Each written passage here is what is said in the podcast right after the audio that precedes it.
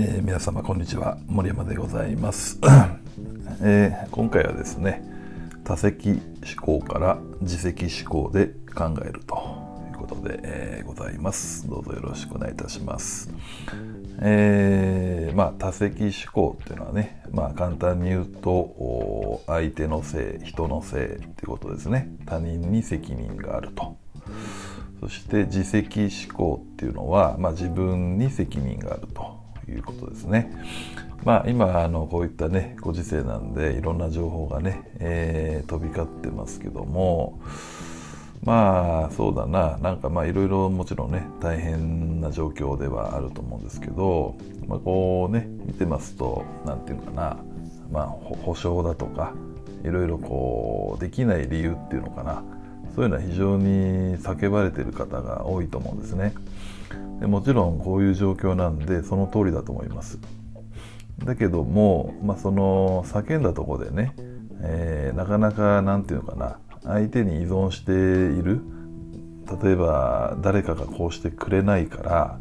できないみたいなね。まあ、その通りだとは思うんですけどもそれを言っててもでもなかなか変わらないわけですよね実際のところ。うん。でまあ保証とかねそういったのも当然大事だと思うんですけど、まあ、基本的には自分の身は自分で守っていくっていうのがこれ当たり前のまあ世界ですからまあそういう意味でね、えーまあ、誤解をすると本当に大変な状況ではあるんだけども、まあ、まず自分でねそもそもできることはないのかって考えていった方があの何、ー、て言うかな、まあ、前向きになっていけると思うんですよ実際に。で、えー、まあ、例えばねこういう状況だからこそ何かするべきことはないかなとかまたこういう状況だからこそですね何かできることってないかなっていうね、まあ、自分に矢印を向けるっていうま感じですね。その他にね、えー、まあそうだな まあ外に出れないわけですよねどっちかっていうとね。なので、まあ、だからこそ何をするべきなのかなとかまあ外に出れない状況だからこそ何かできることってないのかなっていうね、えー、あくまで、えー、自分に矢印を向けるっていうことですよね。まあ、その他にね、えーまあ、いわゆる外に出れないっていうか出にくいっていうかね、まあ、そういった形ですと、まあ、そのリアルあの実際対面でこう会うっていうのがなかなかあしにくい状況だと思うんですね。リアルで、まあ、なかなか会えないとかリアルにおいてのサービスがなかなかまあしにくいとそういう状況だからこそ逆にね、えー、何をするべきなのか、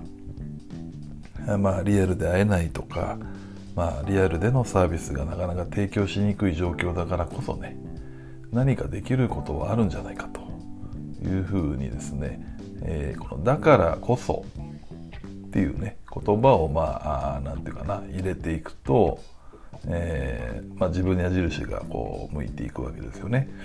だからこういう状況だよねは OK です。もちろんねその通りです。でだからこそどうするっていうふうにね、えー、矢印をまあ自分に向けていった方がまあその建設的な展開とか思考が生まれると思うんですね。こういう状況だからこそダメだっていうかね早く何とかしてくれみたいな、まあ、こういった多席思考だと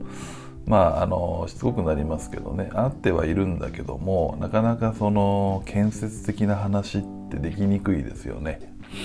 なのでまあそういう形でね、えー、まあ自問自答っていうか、えー、だからこそっていう言葉を接続詞をね、えー、用いてご自身にねえー、まあ、実際なかなか厳しい部分はありますけども自責思考で考えると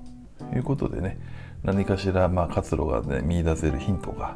あ,、まあ、あるんじゃないかなということでね、えー、今回はご紹介させていただきました。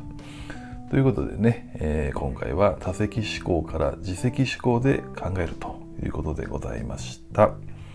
えー、今回はここまでとさせていただきます。最後までお聴きいただきましてありがとうございました。